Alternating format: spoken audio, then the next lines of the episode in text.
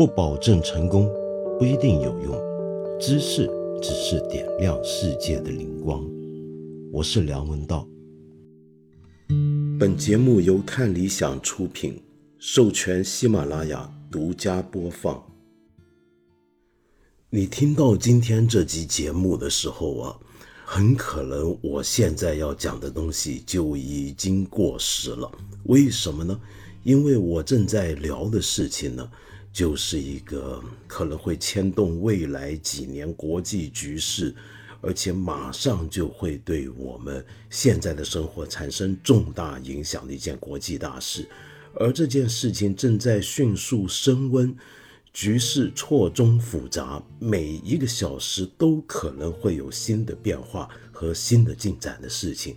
说到这里，你当然知道，我今天要谈的就是乌克兰危机问题。由于我这个节目是在二月十八号星期五的大清早啊，天还没亮的时候录的，所以很有可能在等到你听的时候，八点多钟的时候，中间这十来个小时已经不晓得要发生什么事儿了。那我只能够先说一说，直到我录节目的这一刻为止的最新的进展。呃，首先我们知道，在二月十七号，昨天的时候呢。俄罗斯新闻社俄新社就发布，乌克兰政府呢在二月十七号的凌晨，以 B 级炮、迫击炮，呃和手榴弹等武器攻击了卢甘斯克人民共和国的几个区域，那么其中还包括幼儿园。那你首先第一个遇到的问题，假如你平常不关心国际局势，或者对这个问题背后的来龙去脉不了解的话，你的问题就是什么叫做卢甘斯克人民共和国？其实卢甘斯克人民共和国就是一个在乌克兰境内的一个一个地区吧，一个地方吧。那这个地方呢，是在二零一四年乌克兰当年发生颜色革命、橘色革命之后，那一年不是很麻烦吗？二零一四年，呃，乌克兰发生橘色革命，当时台上的总统被驱逐下台，然后呢就流亡到了俄罗斯去了。那么接下来的后来又好像就跑去不晓什么地方，好像最近听说又回来了还是怎么样？我没敢太肯定啊。当时俄罗斯就迅速入军克里米亚地区，这是当年的一件大事。那么同时呢，其实乌克兰的东部一片地方，这片地方历史上叫做顿巴斯地区，它大概是属于乌克兰东部与白俄罗斯和俄罗斯接壤的地方，从来都是乌克兰这个国家的重工业聚集的地带。历史上也有相当多的矿场，在前苏联时期就是一个很重要的一个工业中心，所以在二战的时候呢，纳粹德军为什么那么想要抢到这个地方？理由就跟这个地方是一个工业重镇相关。那这个地方的人呢，主要有很多的俄罗斯语为主的母语的人，也就是所谓的呃俄罗斯民族的人。那么他们呢？就比较亲俄，然后反对乌克兰西部那些比较亲欧或者更准确的讲叫亲西方的人。那么，所以当年发生橘色革命，新上台的政权更加倒向欧盟和北约的时候，这片地方有两个州份。就宣布独立，成立自己的共和国了。一个就是刚才我说的卢甘斯克人民共和国，也就是乌克兰政府所说的乌卢甘斯克州。还有一个地方呢，叫做顿涅兹克。那这个地方呢，是乌克兰的顿涅兹克州。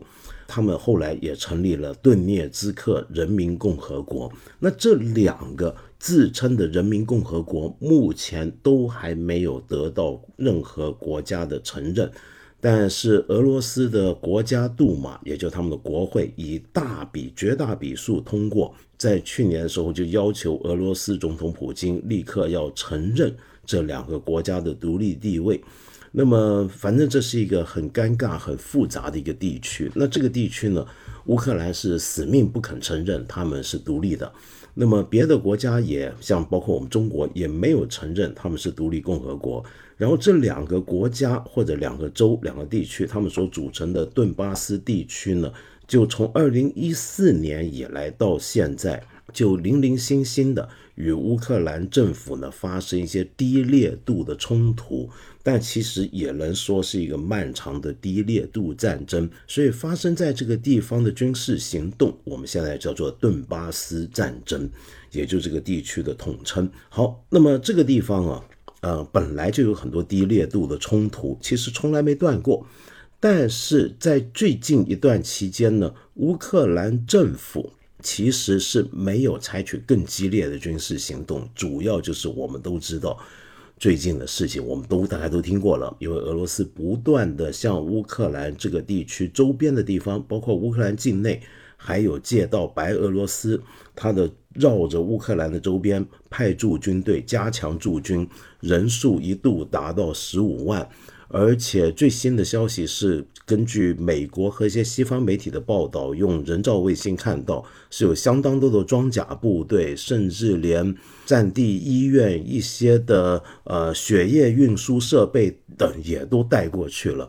这种情况啊，就跟一般驻军不一样。就如果你连医院都准备好，连后备的血库都准备好，那就表明你好像真的要发动战争了。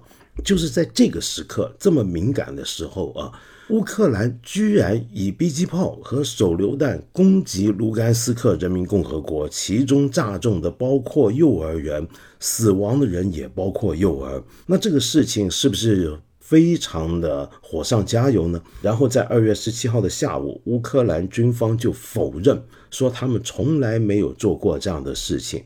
然后俄罗斯的回应呢，就是说乌克兰军方干的这件事情呢，就严重违反了明斯克协议了。那什么叫明斯克协议呢？如果你最近常看国际新闻，你大家常听到这个词儿。我等一下回头再讲什么叫明斯克协议。先说回这次攻击事件，这个攻击事件说巧不巧，正好在他之前两天，二月十五号的时候，俄罗斯就宣布。他们现在正从乌克兰边界以及克里米亚半岛附近撤回部分的军队，主要就是演习结束了。那么一瞬间呢，全球都以为这是否表示这件事情降温了呢？呃，你看到国际的股票市场、金融市场的那种欢腾啊，你大概觉得这个是市场期待已久的消息，因为金融市场肯定不希望发生战争带来的动荡，所以大家很欢迎这个消息。但是尽管如此呢，美国也好，英国也好，还有一些西方媒体也好，都说事实并非如此。他们从人造卫星，就像我刚才说那些报道，他们看到是，其实征兵的步伐呢从来没有慢下来。但是俄罗斯就说，其实我已经在撤军了。好，俄罗斯那边说要撤军，然后你隔两天下午，乌克兰俄罗斯就说他对这些亲俄地区做出这样的军事行动，那这是不是很离谱呢？你这是什么意思呢？那么这件事情，我们从常识来判断的话，我们大概都会觉得是很奇怪的事情，因为我们晓得乌克兰。虽然是欧洲第二大国，我们最近很多人说乌乌克兰很可怜，是夹在欧俄西方跟俄国中间的小国。但是我们不要忘了，讲陆地面积，它是个大国。呃，讲它的经济实力，虽然它的经济这几年持续动荡啊，摇摆不定，但是也不至于恶劣到一个很让人觉得呃很难受的地步。它还是我们中国在经济上的。重要的伙伴，那么在这个情况底下，乌克兰他当然有一定的防卫自卫能力，但是外界的预估就是他基本上面对强大的俄罗斯军队是不堪一击的。在这个时候，他有必要自己主动去挑衅，做一些挑衅的行为吗？这是好奇怪的事情。所以。在我刚刚做节目之前，我就看到，尽管已经有很多媒体有这个猜测，但是英国首相 Boris Johnson 就直接说这件事完全是个 false flag operation。什么叫做 false flag operation 呢？直接的中文翻译叫做伪旗行动，简单的讲法就叫做插赃嫁祸。为什么叫伪旗行动呢？就是明明是我的部队出去干了一件坏事儿，但是呢，我插着人家的旗帜。那么让人以为是人家干的，那么这就是 Boris Johnson 的讲法，他认为这件事情很有可能其实是俄罗斯自己下手，或者是这两个人民共和国自己搞的一出戏，呃，是卢甘斯克人民共和国自己演的一出戏，用来触发直接的战争，做一个导火索。那这种说法呢，从历史上来看啊，倒不是没有道理，不过那个也历史也太久远了。那就一九三九年，苏联在入侵芬兰的前夕，就曾经发生过这样的一场伪旗行动。那么当时就是他自己有个地方被炸了，被攻击了，然后他就说那是芬兰人干的，用这个为借口就开始入侵芬兰。所以很多人就说这个事情很可能是俄罗斯或者至少是亲乌克兰的亲俄势力搞出来的一件事情。但是到底是不是，我们现在没有办法肯定。不过，如果是的话啊，我觉得也不足为奇，因为我自己，呃，我非常非常愿意我的预测是错的。但是我个人在过去一两个礼拜关注这件事的时候，我一直以为，我一直大概率的感觉是，呃，这个战争是会爆发的，只不过是在什么时间点而已。那我先说明一下，为什么我觉得会发生这样一场战争。主要就是我们从博弈的角度来看，我们知道普京跟俄罗斯在这件事情上面其实做了一个很大的压注下来。其实双方都是对垒，双方都是。只不过我们要从俄罗斯的角度来想哈，假如他最近虽然他一直说他不愿意发动战争，他没有计划发动战争，但是不断的调兵遣将。包围了乌克兰的东半部，但假如他只是一直透过这种军事上的行动来让地区局势升温，而到最后他还真的没有任何行动，或者就撤兵的话，那你想想看，俄罗斯或者普京以后这个牌子怎么站得住呢？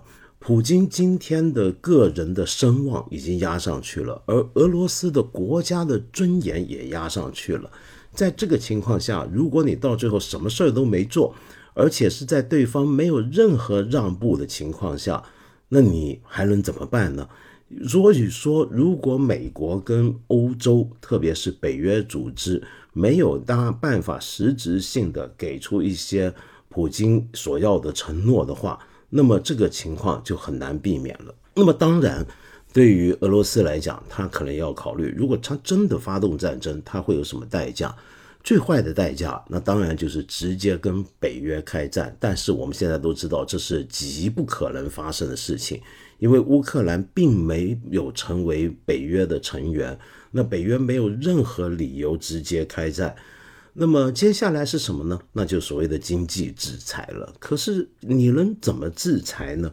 是不是真的就像有人说的，让美国把俄罗斯踢出 SWIFT 体系，也就是以美元结算的这个国际系统？是不是真的这么做呢？我觉得这个机会非常低。那要不然就是，呃，比如说让德国切断北溪二号的这个天然气的供应链。那这个东西呢，其实有点像七伤拳，就是损敌。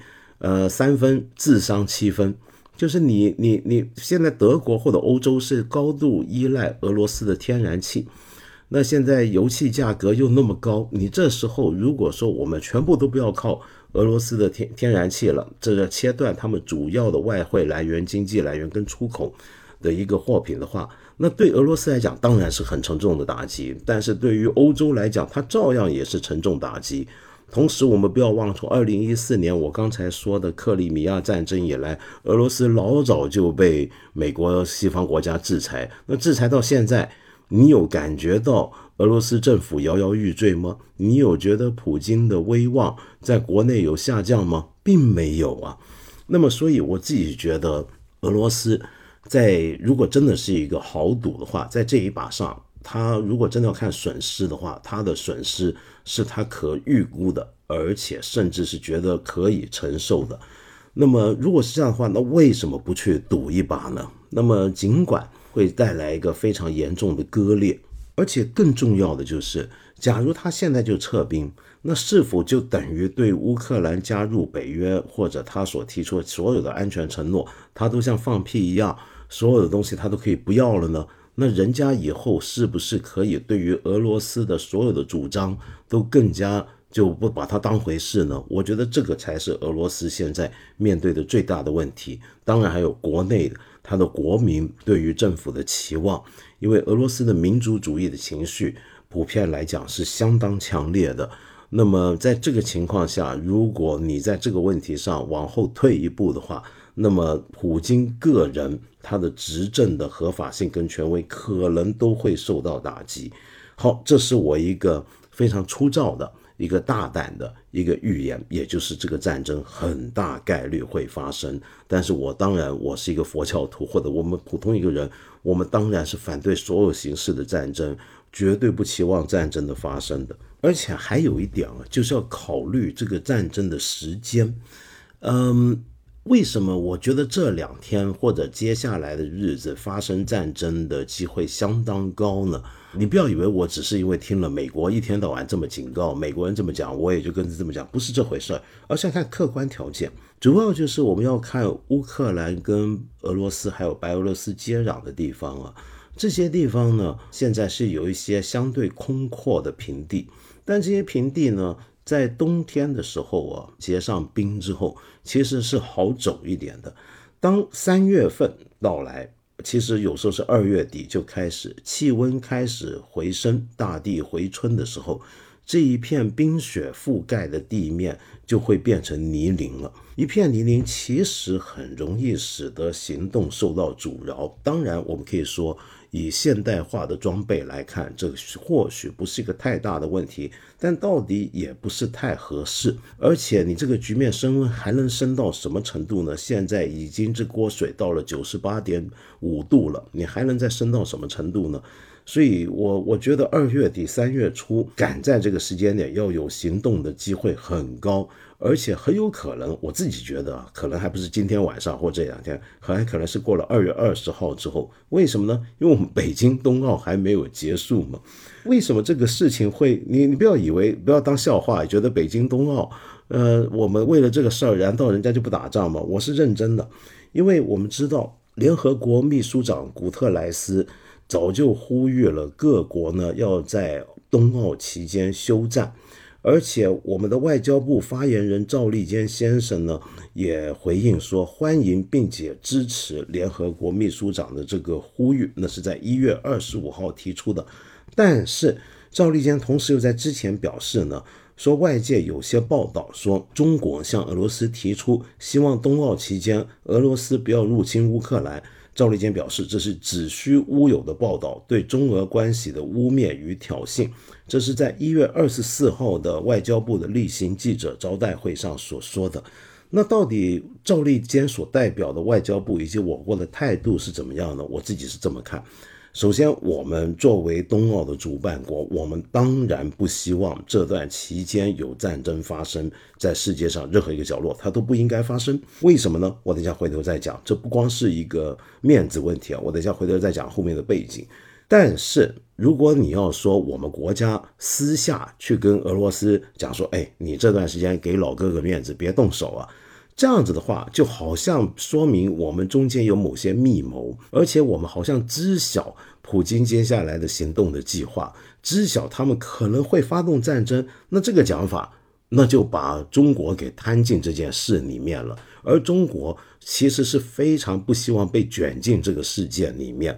我等一下再说理由，或者将来再说这个理由啊。那么好，回头讲讲看，为什么说冬奥期间不该发生战争呢？主要是七十六届联合国大会就已经通过决议，从二月四号的前七天到残奥结束之后的七天，所以还不光是二月二十号啊。呃，按照联合国大会的决议，是从要拖拖到更后的日期。都应该全球战争要停火的，而且这个议案啊，还是我们中国自己提出的，是我们在去年的十二月二日提出，而我们这个提出呢，通常的报道的形容叫做依照惯例提出。为什么说是依照惯例呢？我们知道奥运会的起源，那就是古希腊各个城邦之间。派出的精英运动员在奥林匹克、奥林匹亚那个地方，那么来会师比赛，那么做运动竞赛。那这是一个献给诸神的一个神圣赛事。而在古希腊的年代，奥运会虽然那个时候啊啊，希腊是各个城邦国家分治独立，但是透过这个奥运会，其实某程度上形成了一个希腊各城邦集体的一个认同。又由于它是一个非常神圣的事情，所以在古希腊三千年前开始。就已经有一个惯例和传统，就是奥运期间各国不得交战。然后这个惯例呢，在现代奥运会又重新被复活了起来。那么主要就是在九二年的巴萨奥运的时候，又重新提出来，我们奥运期间最好要休战。那么其中还真有休战的案例，那就是一九九四年南斯拉夫内战期间呢，正好中间卡了一个冬奥会。而在冬奥期间，他们还真的休战。那么，所以从那时候开始，每一届的奥运主办国都会在联合国大会提出议案，提出休战跟停火的议案。那么这一次，我们中国是主人家主办国，我们依照惯例提出停火议案，然后大会通过。好，那既然是我们中国提出，而且你想想看，普京。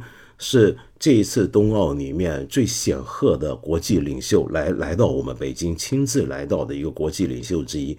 那你这个面子是不是该给一给呢？那这个给面子不光是个面子问题，而且牵涉到俄国跟中国之间的关系的问题。那么我们中国真的不希望我们冬奥会这件事情被抹黑。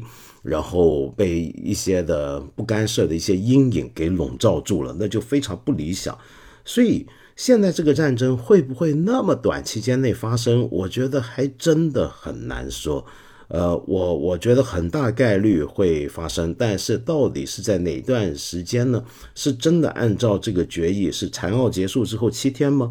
但是到了那个时候，气温如果回升了。那么俄罗斯如果真的要发动军事行动，他需不需要考虑这个天气跟地理条件的问题，为他的军事行动所带来的阻碍，还是说他对自己的军事的装备、人员的训练有充足的信心，不把这个当成是问题呢？这个还很难讲。那么在最近的关于这件事的报道里面，你大概会常常听到我刚才一开始就提过的明斯克协议这件事情。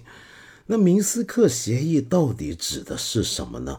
那就是因为在二零一四年乌克兰变天，然后乌克兰的顿巴斯地区出现了两个州要宣布独立，形成自己的人民共和国，而且他们当时还提出要直接加入俄罗斯联邦。那只是俄罗斯联邦呢对这件事情不置可否，直到去年才提出要承认他们，还不是让他们加入。那么在那段期间，乌克兰跟俄罗斯之间的关系就非常复杂，有各种各样的地区战争。那么有人认为是个代理战争，因为那两个亲俄的人所主导的州份或者独立的共和国，他们的军备是用的是俄式的军备，俄罗斯的武装。那么所以很多人认为它背后一定有俄罗斯的操纵。那么在那段期间呢，就已经搞得很麻烦，更不要提克里米亚战争了，是不是？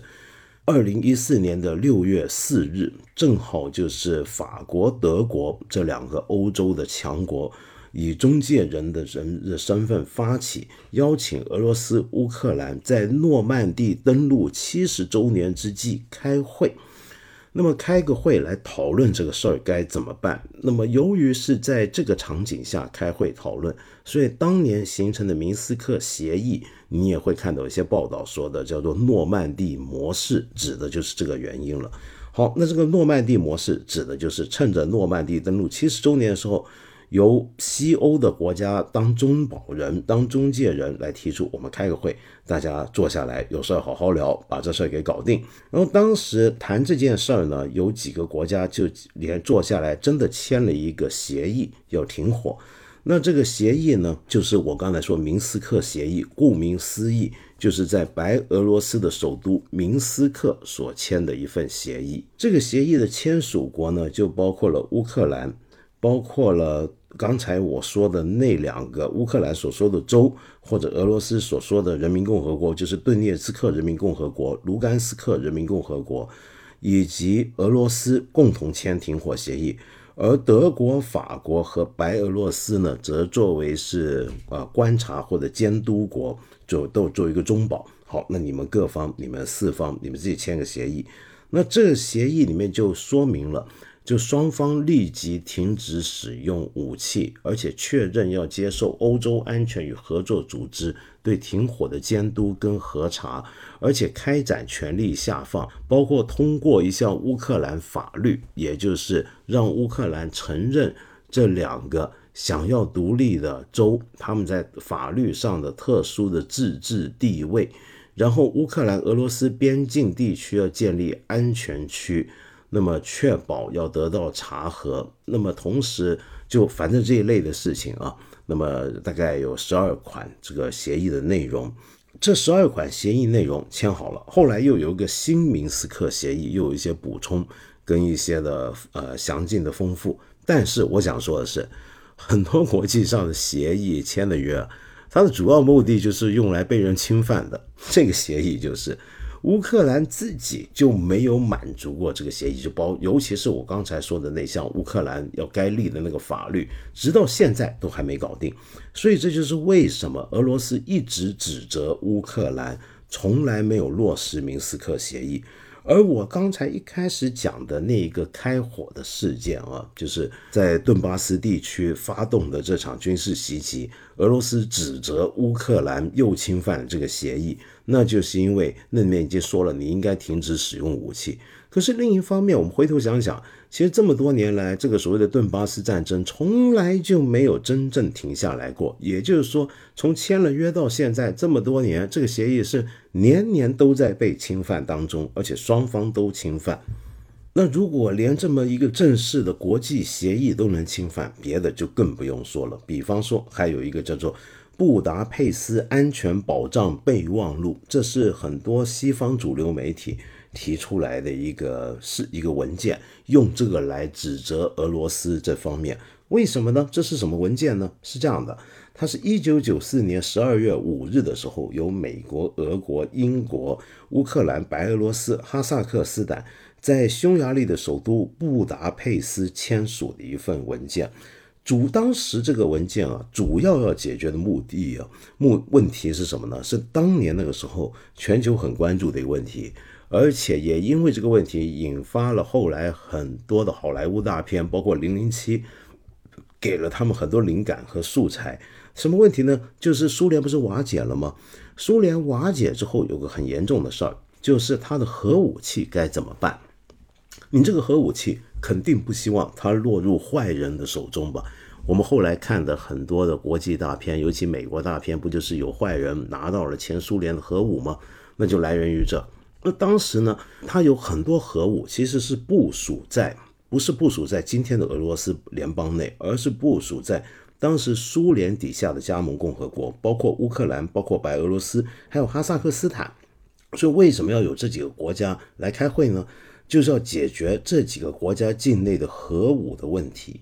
那么这几个有，我们都知道，国际上有一个核武禁止扩张条约、核武禁矿条约。这几个国家呢，被大家都逼着他们，你不能够继续拥有核武。而且从他们的角度来看，继续拥有核武，从维护、保安各方面也考验你的能力。作为一个新独立的共和国，百废待举，还有很多问题要解决，是否？这个东西最好不要了就好了呢，免得有个麻烦。所以那个时候，哈萨克斯坦、白俄罗斯、乌克兰也签了核武禁矿条约。那接着他们怎么做呢？就是按照这个备忘录，把他们的核武器移交给俄罗斯。但是你想想看，核武通常是一个国家用来自卫的最后的心理的关口。我们看现在朝鲜就很明显。就你一个国家，你拥有核武的话，就你凭别的东西，你再不怎么样啊，人家也不大敢对你来一个什么真格的什么，就是欺负你啊什么事儿，因为你有核武啊。那么现在这几个国家主动交出自己手上的核武给俄罗斯，他们就要换回一些安全保障。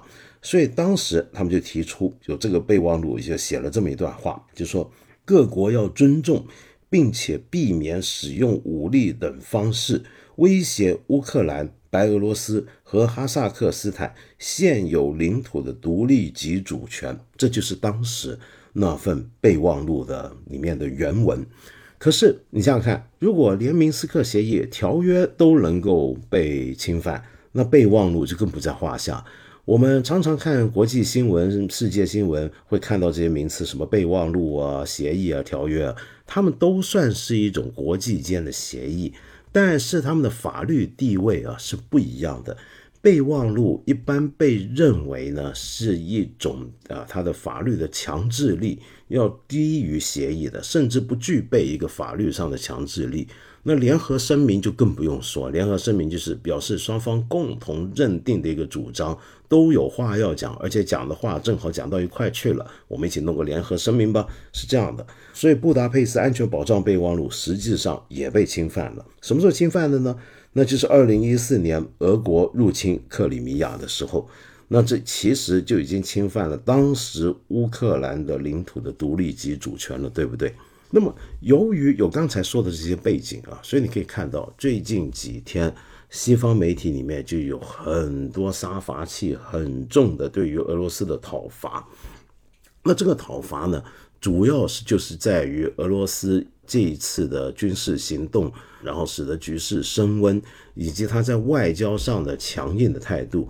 那当然也跟俄罗斯的近几年、近十多年来的外交上的一个态势有关，那就是对所谓西方国家的总体的一个蔑视跟敌意，以及表达这种蔑视和敌意的那种态度。看到最近，比如说俄罗斯外交。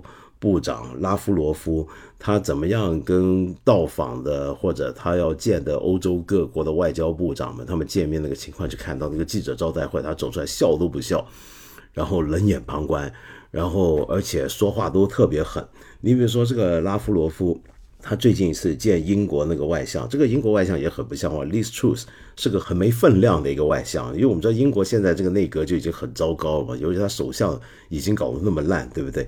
那这个 Liz Truss 跟他见完面之后，呃，他私下后来又跟记者，就是其实这不是私下，这等于是公开放风给记者，说人家这个外相还来跟我聊聊什么聊？他地理都搞错了，怎么地理搞错呢？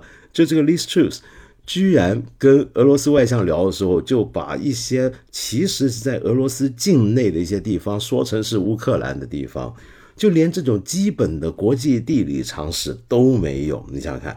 然后更不要说拉夫罗夫曾经公开说过，西方国家的儿童从小学到的耶稣是个双性恋者，而美国呢，则是想破坏我们俄罗斯的东正教的世界和价值观，他们想要没有任何道德的拘束，他就要谴责西方的道德的堕落，而俄罗斯现在我们知道。呃，苏联瓦解之后，现在俄罗斯要重拾过去被苏维埃政权压制的东正教，然后以及东正教的一套保保守版东正教的价值观和文明观念，那么用这个来鼓吹俄罗斯的民族主义，然后说西方这些国家都完蛋了，都堕落了，我们要回归到我们俄罗斯文明的正统，我们的精髓，我们要弘扬国粹。然后，但是呢，呃，现在西方媒体就常常批评啊，这些人都是说一套讲一套，因为俄罗斯一堆的高层人员，包括他的一些的经济上的寡头，还有政府里面的高级官员，甚至包括拉夫罗夫自己，其实他们很多家属都在西方国家，呃，有投资，通常都是在英国和意大利买房产，然后常常去那边度假。比如说，曾经有报纸拍，有媒体拍到他跟他的一个。婚外的一个女伴呢，环游世界，而他这位女伴在伦敦是有五千万美金的公寓，那么名是属于这个女伴的一个二十岁女儿的名下。而去年夏天呢，他又与这个女伴租了一艘游艇在土耳其度假，而那艘游艇一个礼拜的租金要五十万美金，这都被拍到。那么，所以这些西方媒体就主张，现在也要西方是要硬起来了。对于他们这些人呢，要给出最严厉的制裁。这个严厉制裁就包括以后不准你们这帮俄罗斯的这些官员富豪，呃，不准你们的孩子到瑞士去上学了，不准你们在英国买房子了，呃，不准这个不准那个了，反正要来这一套。那么他们当然对于呃普京呢，也有很多对他个人也有很多看法，在猜为什么现在会有这样的事儿。他们很多人就用一个非常功利的马基雅维利式的角度来讨论，就是说这会不会是他个人地位的考虑呢？也就是说，现在普京底下的一些的国营媒体，呃，塑造出一种声音，那就是普京掌政的这呃这么多年了，其实俄罗斯的历史啊是能够分成两半来看的。前半部就是公元两千年到二零零八年那时候的两届任期，是俄罗斯财富积迅速积累的时期，是俄罗斯在现代历史上经济最富裕发达的时期。而到了零八年之后啊，我们晓得，慢慢的，尤其特别是二零一一年之后，俄罗斯经济其实受到了很沉重的打击，主要就是能源价格下降。而且呢，就它的经济上面显得越来越单一，那么比较没有活力。那么在这个时候呢，俄罗斯人他们心目中的普京是什么呢？不再是带着大家发财的那个普京，而是一个带领大家赢回俄罗斯这个国家该有的尊严的一个领导人。那所以这个国家尊严就是他现在一个很重要的手上的一个不能够丢掉的一个砝码。那么，而俄罗斯自己啊，就普京自己曾经说，在二零零五年公开宣称，苏联解体是二十世纪最大的地缘政治灾难。那这番话其实你完全可以从两面来理解，呃，从俄罗斯方面来理解，跟西方理解是不同的。我下一次我再讲俄罗斯的理解，西方的理解是什么呢？那就表明，啊，普京你是不是想重新把俄罗斯带回到过去的苏联那样子呢？指的是要把过去苏联所有的加盟共和国全部一个一个都得捞回来，重新纳入你的统治底下呢？而另一方面呢，他们又认为俄罗斯呢，特别是普京以及掌权的这帮人，甚至是国家的群体的一个主流意见，都觉得乌克兰本来就该是俄罗斯的一部分。那么，比如说普京去年六月有一篇很长的文章，很值得看，你可以找来看看，就五千多字。的文章，他就说到俄罗斯人和乌克兰人根本是同一个民族，而克里姆林宫的俄罗斯联邦安全会议的秘书长啊尼古拉帕特努舍夫甚至说过，乌克兰其实是他们的保护国。可是你现在再看乌克兰人口四千三百万的这个国家里面，其实只有八百万的俄裔人口，而且乌克兰自从独立以来就一路的去俄罗斯化。到现在，他的学校已经不教俄语，他的唯一法定语言呢就是乌克兰语，而电视等所有的媒体上面呢，俄语的节目呢都要另外配字幕，都要被驱逐。也就是说，这个国家是在高速的去俄罗斯化。那所以，对于很多人是，很多俄罗斯人来讲，这是一个情感上很难接受的事情，也是普京以及俄罗斯政府认为很难接受的事情。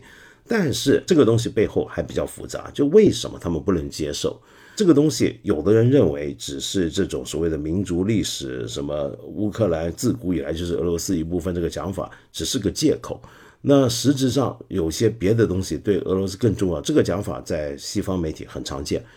可是问题是，我觉得也没那么简单。我将来还要再讲乌克兰跟俄罗斯的这个复杂的历史关系。好，让我们回到一个眼前。今天我们要讲的是主题，还是眼前会发生什么事，以及正在发生的事怎么理解？那么眼前有件事情是非常重要的，那就是俄罗斯到底提出了什么样的呃安全诉求，希望美国和北约组织等西方国家答应他呢？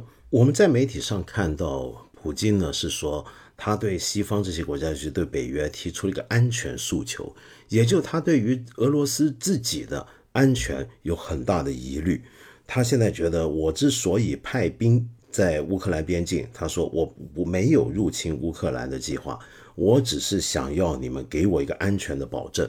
我们会觉得他好像好可怜哦，你光看这个安全保证，觉得他其实只是要你保证他安全，然后你们都不答应，你们这么坏，你们这些美国这些西方国家就是要欺负他，这到底是怎么回事？他所谓的安全保证是什么呢？他有几项要求。其中一个就是要求北约的部队军力要撤出波兰、爱沙尼亚、拉脱维亚和立陶宛，这是第一点。那这一点啊，其实你就知道很难达到了。为什么呢？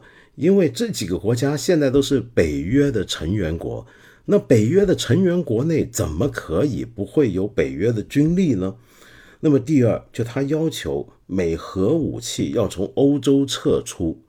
那么第三呢，就是我们现在最关心的问题，就不能够让乌克兰加入北约，同时也不准让前苏联的加盟共和国加入北约。那这就不只是乌克兰了，乌克兰是前苏联加盟共和国嘛，还有一个国家也是前苏联加盟共和国，也现在马上就要加入北约的是谁呢？那就是格鲁吉亚。然后再来就要北约停止扩张，那这这几点是北约以及美国都不能答应的。这到底为什么不能答应呢？那我们回头看看北约的情况。北大西洋公约组织啊，呃，是有一个原则的，是在当年创立的时候就有一个条款。这个条约的北，它北约的创立的条约的第十款就写到。说他要邀请任何国家加入北约的决定是要基于他的其现有的成员国的共识，然后再由理事会拍板，而其他第三国是无权干预的。这是北约当年创立的时候条约的第十款写明的。那这个条款又被称为开户放政策、门户开放政策 （Open Door Policy），也就是说，你想加入，我们门大门是打开的。你只要提出愿意加入，那行了。然后你提出之后，我们就来按照我们的一贯的程序来审核你。这中间有很多审核，比如说你的经济是不是市场经济，你的政府是不是一个民主政府等等等等。然后呢，最后他们成员国所有成员国现有成员国都觉得嗯可以了，然后有共识了，理事会拍板决定，其他第三国无权干预。而且它说明是向任何欧洲国家开放。当然，我们晓得这个北约绝对不只是一个欧洲的军事的同盟或者欧洲的军事组织。基于这个政策啊，就所以你我们看可以看得到，就如果你现在俄罗斯要求的是第一个，我刚才说他绝不可能答应，就北约军力撤出波兰、爱沙尼亚、拉脱维亚、立陶宛，这是完全不可能，因为他们已经是北约的成员国。从欧洲撤出美国的核武，这也是他们不能答应的，因为北约组织自己部署什么样的武器，怎么样部署武器，那是北约军事同盟自己的事情，而不让乌克兰跟格鲁吉亚加入，这对北约来讲更加不可能，因为这是写在他创立条约内就已经有的一种，已经容许的一种情况。那现在如果他真的答应俄罗斯的话，那对于北约来讲，那岂不是我要违背我这个整个军事联盟当初成立的时候大家公认的一个条约吗？如果我今天能够答应你俄罗斯的话，那我怎么对得起我北约所有的成员国？而我所有这些成员国又会怎么考虑自己在这个军事组织内能否得到安全保障呢？那么又由于俄罗斯的。这个提诉求以及俄罗斯近日的军事部署，反而使得欧洲的一些国家开始紧张起来。比如说，像挪威跟瑞典，就特别是瑞典是一个中立国，他们近期呢都加强公开表明考虑要加入北约，就是他们更加感觉到俄罗斯对他们是个威胁了。那这背后有一些别的原因，主要就是因为近年在斯堪的纳维亚半岛，像挪威、瑞典。他们附近海域或者空中常常看到俄罗斯的军机、俄罗斯的海上舰艇，包括潜水艇的接近，以及直接出现在他们的峡湾海海域之内，使得他们这几年的安全忧虑上上升了。而到了这个关口，他们更加觉得，从去年底开始，就不断的在有一个声浪越来越高，就是他们都要加入北约了。那么，所以北约像我刚才讲的，如果北约他真能答应俄罗斯你这样的安全诉求的话，那他们不就自己先把自己给废了吗？等于，所以这是他们不可能答应的。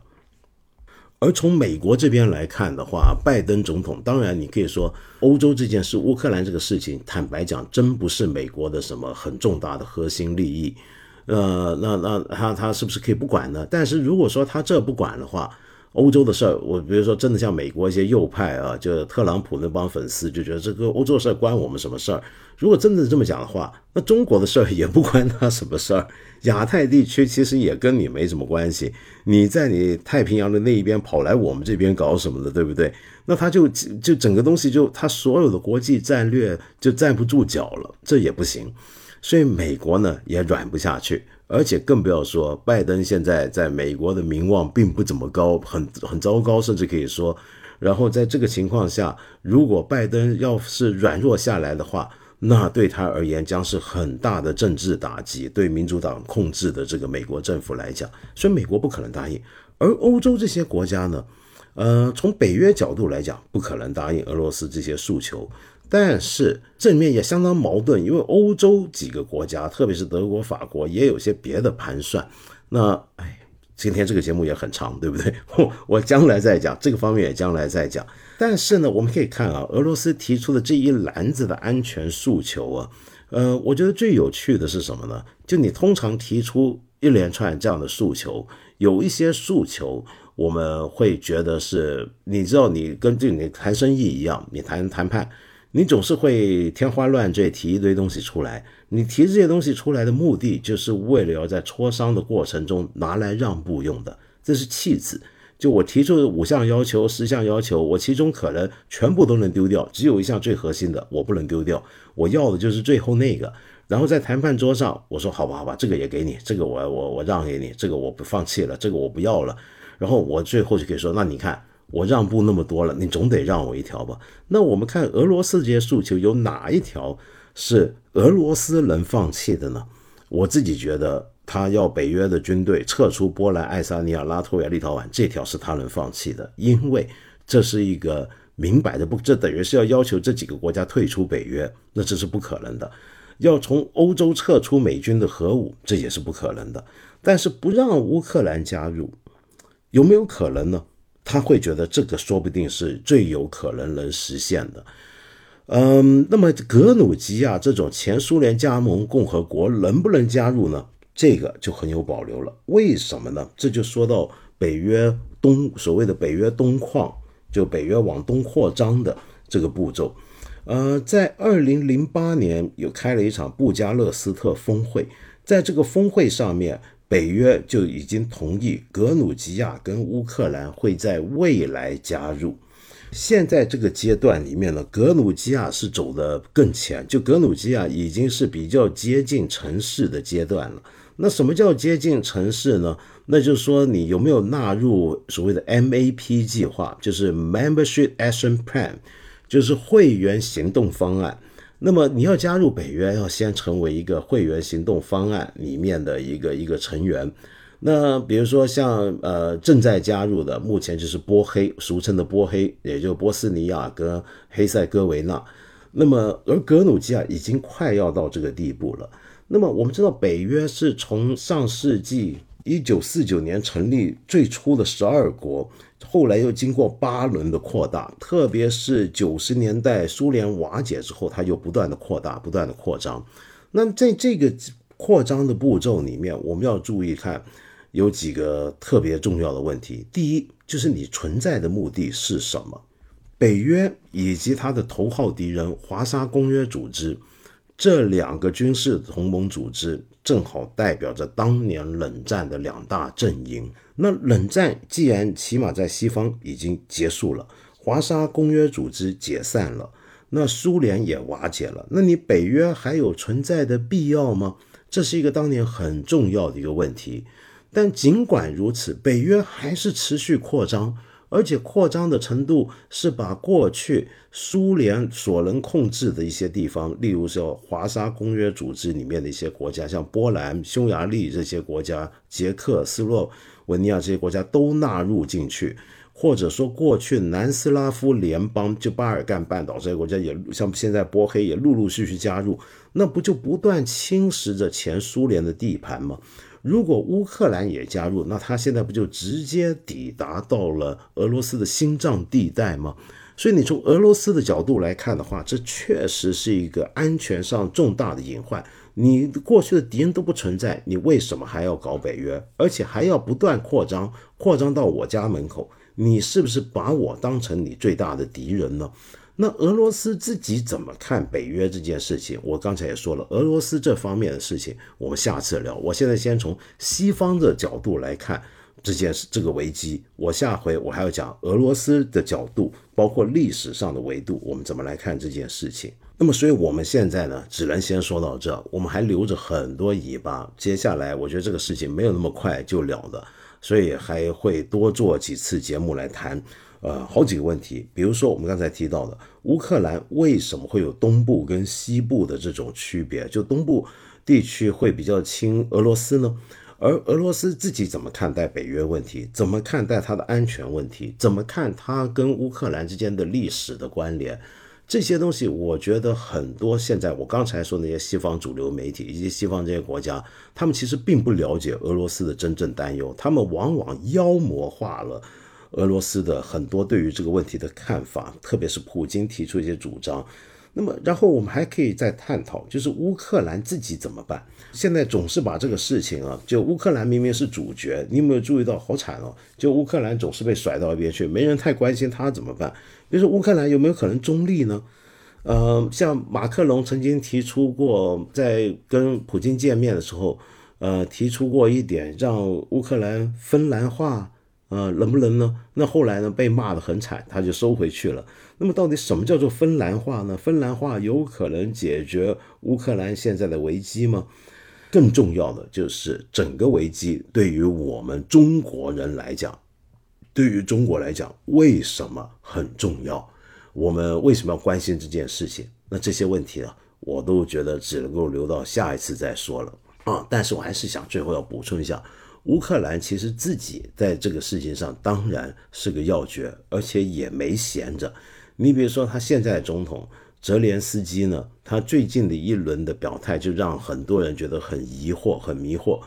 就他在对外的时候啊，呃，比如说对着欧盟、对着北约、对着美国的时候，偶尔会强调自己的危机，但是有时候他一转头又说：“你们西方媒体，包括西方国家，你们太夸大这个战争的威胁了。”然后他对内的时候呢，对乌克兰民众也常常淡化目前这个局面。比如说，人家说你国家快被侵略了，他就回答说：侵略不是早在二零一四年就开始了吗？一年多来升级的不是风险，风险没有升级，而是各种天花乱坠的宣传。那么然后呢，他又宣布，比如二月十四号。他就宣布，人家说二零二月十六号就已经过去那一天，因为当时曾有人说二月十六号俄罗斯就会发起战争，结果呢，他是说他听到这个消息，他所以宣布二月十六号是团结日，就乌克兰人民团结起来。结果他一说这话，当天欧美股市一就跟乌克兰汇率就暴跌，主要就是大家都相信了，说哎呀，乌克兰总统自己都说二月十六号要打仗了，这下完了。那么但其实。他只是在开玩笑，他只是开玩笑，因为他本来就是喜剧演员，你知道吗？说起这个总统，他挺奇葩的，人家的素人总统，他真的原来是个演喜剧的，他是搞剧场的。那么他是怎么当总统的呢？是在呃前两年吧，他的制作公司做了一个在电视台上做了一个政治喜剧。那这个喜剧里面呢，他就扮演一个中学的，好像是历史老师。那么基本上呢，就是他在上课的时候常常骂政府各种各样的东西，常常发表各种见解。然后他学生们觉得哇，我们这个老师牛逼，就把他讲的这些话呢，也是戏谑式的，把它拍下来放到网上，因为放到网上就火了。然后后来搞的就他真的成为一个总统了，这是个剧情啊。但是没想到后来他真的成立了一个党。然后还真的出来选总统，由于那个剧大火，所以大家就觉得他真能当总统。你觉得这是不是有点像闹剧啊？就你可能说一个民主国家就会可能是不是会出这种闹剧？然后他真的就就因为这个喜剧的关系，他就大受欢迎，然后他就真的从原来戏这个剧情里面虚构的胡闹的一个总统，变成真实的乌克兰的总统了。但是我必须说，他其实从这过去一年多的这个危机升温的过程来看，我觉得他也做的不算太糟。你起码乌克兰到现在没有出现银行挤兑，他们的国有的货币格里夫纳并没有不一路的贬值，对不对？那这说明这个国家内部的情绪还算相当稳定。那么同时呢，民间现在流行一个口号叫“我们准备好了”，你可以看到各种图片，看到那些俄罗斯一些老太太都出来在学习怎么用枪，然后学校里面呢，老师也好，心理学家也好，都在教导儿童到时候怎么面对战争，主要是心理上怎么面对。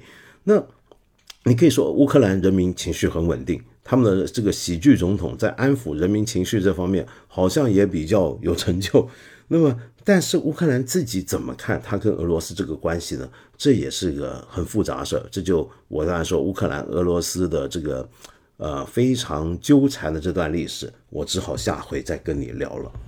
好，我现在呢回应一下之前两集节目啊，就有朋友给我的留言，那很多朋友还在讨论，呃，仍然在进行中的徐州的小花梅。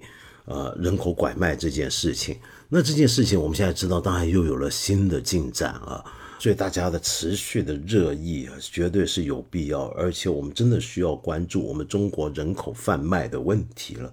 那现在这个事情让很多人觉得，会不会只是冰山一角？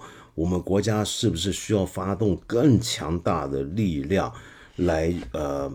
重新看一看，检视一下我们国内到底有多少同类型的或者类似的事件，以及将来如何彻底的去杜绝这种事情再度发生。那么我们上回啊，我前一集节目讲这个事情，不是也讲到美国人口贩卖吗？就有位朋友叫小萌兔二零二零。您就说呢？我还想听道长说中国的人口贩卖如何如何复杂南北确认，结果听着发现标题指的是美国，不知道该说啥了。很多人也说，你干嘛说中国的事儿就非得把美国也扯上呢？这是不是搞平衡呢？那一来我是想，的确是要搞平衡；第二呢，是什么呢？就是因为我们为什么要谈美国？那是因为从去年到去年一直到年底的时候，我们国家的官方媒体跟我们的外交部发言人都屡次指出美国的人口贩卖严重的问题。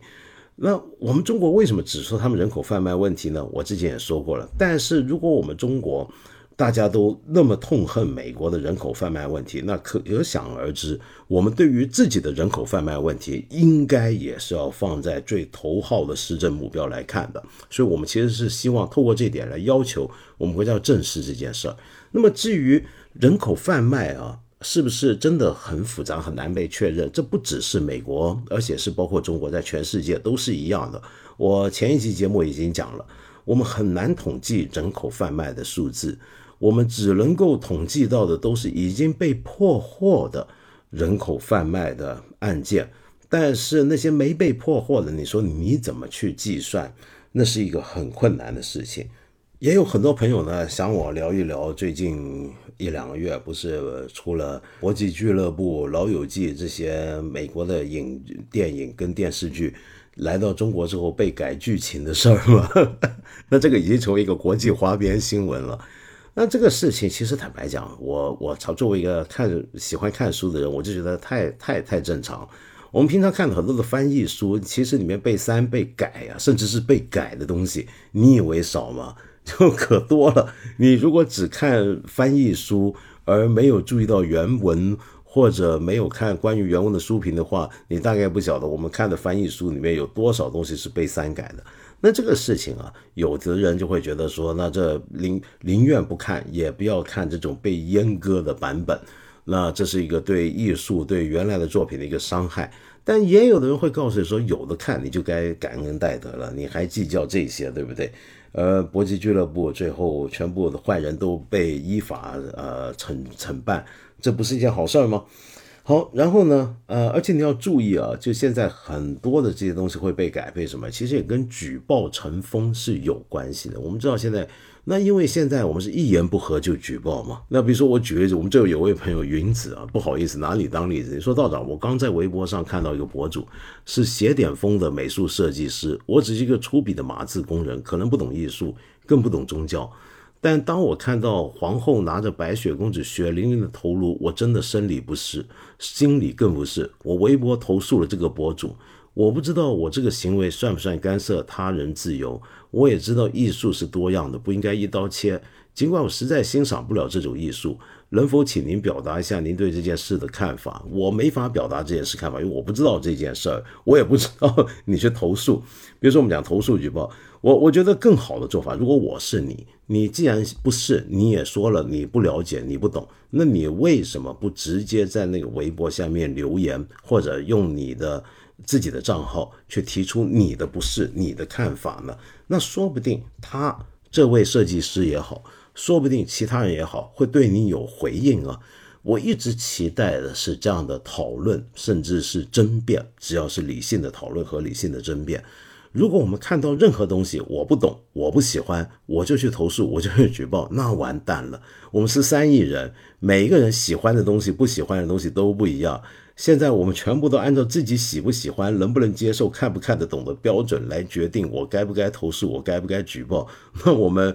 呃，今年之内就应该什么都看不到了，而且这么下去啊，我们整代人都会变成一种极端，嗯，自闭的唯我论者。就我要看的东西，全部都是我认同的、我喜欢的、我欣赏的、我懂的，而所有我不认同的、我不欣赏、我不喜欢的，我都要尽量想尽办法排除在我的视野之外，而且不止排除在我的视野之外，而且要排除掉别的人能看到他们的机会。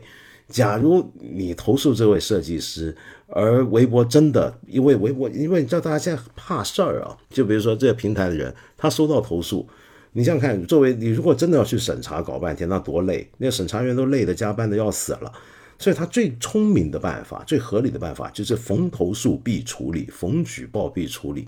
那当然，有时候这个举报也分轻重，有的时候你瞎举报他也不管你，但是凡是他也觉得可能会有问题的，他就不管三七二十一，先举报，先封了再说，先干掉再说。那如果这个情况，我们最后看到的是什么？都是我喜欢的东西，我懂的东西，而且我们还会丧失掉一些理性思考的可能，一些讨论的可能。有些东西我小时候我也很不喜欢，但是我就是透过不断的去讨论，去追问。去了解，我才逐渐改变我原来的想法。我本来可能可以是一个像幼儿园的小孩一样极度自我中心的一个人。凡是我不喜欢的东西，我不喜欢吃苦瓜，我就哭；我看到苦瓜，我就不行。我怎么去欣赏苦瓜呢？那时候透过日积月累的经验，我的口味扩大了。我很多在世界上的认知上也是像吃苦瓜一样，是你逐步逐步成长。如果这么下去，我们整代人、几代人都会变成长期处于一个幼儿状态，而且都是自我中心的幼儿。那我们这个国家还有希望吗？我还看到很多朋友给我一些比较严肃的关于个人的呃经历、工作上面的问题，可惜我今天没有时间心力再跟您聊了。那我最后就呃回一些简单的东西，有位朋友叫畅所欲言不离不弃，你说呢？呃，四月二十三号是我和男朋友一周年纪念日，想有幸被翻牌，可就太棒了！感谢道长送我们最棒的一周年礼物，我们都很喜欢道长，谢谢您啊！印象深刻的一个场景是在酒店里，我们坐在飘窗吃着蛋糕听道长演讲。好像是某沙龙的音频，岁月静好。哎，你这个话让我想起来，我们这个节目有一个功能哦。这个功能呢，就是一一 eleven 所说的。听说这个节目有月老属性，有没有海南喜欢八分的男生？没有，我下次再问。结果后面就来了一个回应的朋友，叫做愿。你说，哈哈，那我也来问一下，有没有苏州喜欢八分的男生？借集美宝地一用。哎，嗯。行，我们这个节目要火了，哼哼哼哼，要成相亲节目了。那么最后呢，我今天给你听首歌也挺有意思啊。这首歌呢，呃，的歌手叫做 Jamala，Jamala 是乌克兰一个很红的一位呃歌手。呃，他的成名作就是在二零一六年，也就是克里米亚危机之后的两年，参加欧洲歌唱大赛。你知道欧洲歌唱大赛吗？Eurovision。Eurovision 是一九五六年就开始的一场歌唱比赛，是全球最大规模的歌唱比赛。它名字叫做欧洲歌唱大赛啊，但其实参加过的国家远远不只是欧洲，比如说包括以色列啊、呃澳大利亚，还有摩洛哥啊，都参加过。那么这个歌唱比赛为什么是最大型呢？首先是有一大票国家，几十个国家参与这个国际性的歌唱大赛，然后在这个歌唱大赛里面呢，每个国家都会派出一个代表自己国家的选手，然后这个呃最后呢，呃则由各国的观众，那么透过以前是透过电话、邮件，现在是透过上网、短信等方式呢来投票。来决定每一年的冠军属谁，当然也有，好像也有评审团吧。那这个比赛呢，呃，出来的很多歌手啊，都起码会在欧洲这些国家里面红过一阵子，有的还长期红下来，成为一个巨星。比如说我们都熟悉的呃加拿大的 Celine Dion，但 Celine Dion 并不是代表加拿大，当年是他是代表瑞士。那么当然还有很经典的乐队，流行乐的阿巴都是这个比赛参加过比赛出来，而 Jamala。就是二零一六年欧洲歌唱大赛的冠军，他当时唱的那首歌代表乌克兰的歌叫做《一九四四》哦，这首歌其实很有政治意味。为什么呢？《一九四四》这首歌讲的是什么？他是用英文唱的这首歌，大概是因为跨越这么多国家，他们很多人会选用英文或者法语唱歌，就是希望呃这些参赛国家的听众们都能听得懂嘛。那他这首英语歌里面也有部分的乌克兰的鞑靼人的一首民歌的歌词被用进去，至至少在合唱的段落。那为什么是鞑靼人的一首民歌呢？我们知道，前苏联境内是有相当一批鞑靼人，而他们过去曾经有很多人，至少有二十来万人是聚居在我们刚才说的克里米亚这个地方。主要他们都是穆斯林，是过去土耳其奥斯曼帝国控制克里米亚的这些住在那的一群鞑靼人。那么鞑靼人，我们知道历史上，我们从我们中国也都很熟悉鞑靼。那克里米亚的鞑靼人呢，当时在苏联成立的时候，仍然有二十万。那时候他早已经是不再是土耳其，跟土耳其没什么关系了，早就被当年沙俄就已经抢过去吞并下来。那么后来苏联继承下来。在一九四四年发生了这么一件事情，就是当时呢，苏联政府啊，把这批鞑靼人流放到苏联境内其他地方去，总人数接近二十万人，是连根拔起。那他们原有的房产则收归国有。那为什么当年苏联政府要这么做呢？那是因为当年苏联政府那是二战后期的阶段，他们认为，呃。当时克里米亚的鞑靼人是亲纳粹的，是帮着纳粹分子、帮着纳粹德军的内奸。那么，所以这帮人呢不清除不行。那还还好，不是杀他们，而是流放他们。但是这二十万在流放的路上倒也死了不少。那么是直到赫鲁雪夫之后，才觉得才公开宣布这是一个历史上的错误政策。然后到苏联后期最后几年的时候，才让他们逐渐回到克里米亚这个地方。而我刚才说的这个贾马拉呢，他就是他的血统里面就有克里米亚的鞑靼人，他是乌克兰人，但是他的父亲呢，则是这个地区的鞑靼人。那当然也是，如果你说克里米亚后来归属乌克兰，他当然也是乌克兰人了。那么他就知道他家族有这次流放的一个经历。那就说到他的曾祖母，当年二十岁，也就一九四四年的时候，就带着五个孩子。那时候他们结婚早，生孩子也生得早嘛。二十岁就要带着五个孩子被流放，然后其中一个呢在路上死亡。而当时他的曾祖父很讽刺啊，当时斯大林是认为这帮人流放你们是因为你们都在帮纳粹，可是贾马拉的曾祖父却是红军。当时正在二战的战场上，在德国的土地上跟纳粹德军奋战，他不在家，也没有办法保护他的太太跟他的孩子。等到他回来，他已经家破人亡了。嗯，那叫马拉从小就听这个故事，所以他觉得这个故事是他今天要作为一个乌克兰的代表参加这场世界最大的歌唱大赛的时候，要把它唱出来，就是这首歌。那这首歌当年就引起政治风波，因为你看一九呃，你看这个这个比赛，二零一六年正好就是橘色革命，乌克兰橘色革命之后两年，是乌克兰跟俄罗斯关系很紧张的阶段，然后克里米亚呢也被俄罗斯占了，那在这个时候，你一个乌克兰人出来唱这首前苏联时期，呃，怎么样对待克里米亚鞑靼人的这首歌，你是什么用意呢？而且那个时候也有媒体说，呃，自从俄罗斯重新占有了克里米亚之后，里面的鞑靼人又受压迫了，有这种讲法。那所以当时俄罗斯就抗议，就说这首歌有政治内容，而按照欧洲歌唱大赛的呃评审的标准。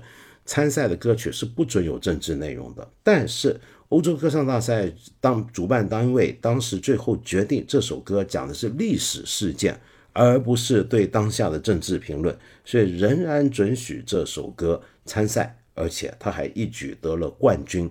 那这首歌据说最近在乌克兰又重新响起，很多人拿来听，大概具有一个很复杂的一个政治甚至是爱国的意味。那我们也来欣赏一下这首乌克兰歌曲不过是用英文唱的 jamala 的一九四四。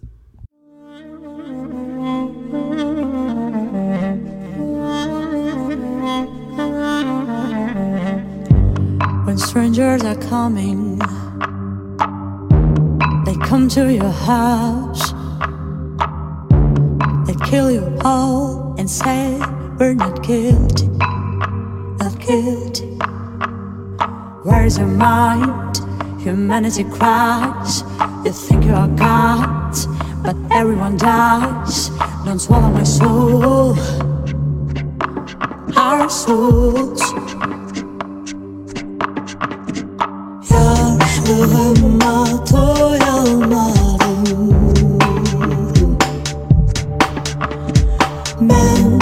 yerlerde yaşanmadım Yaşlığıma doyamadım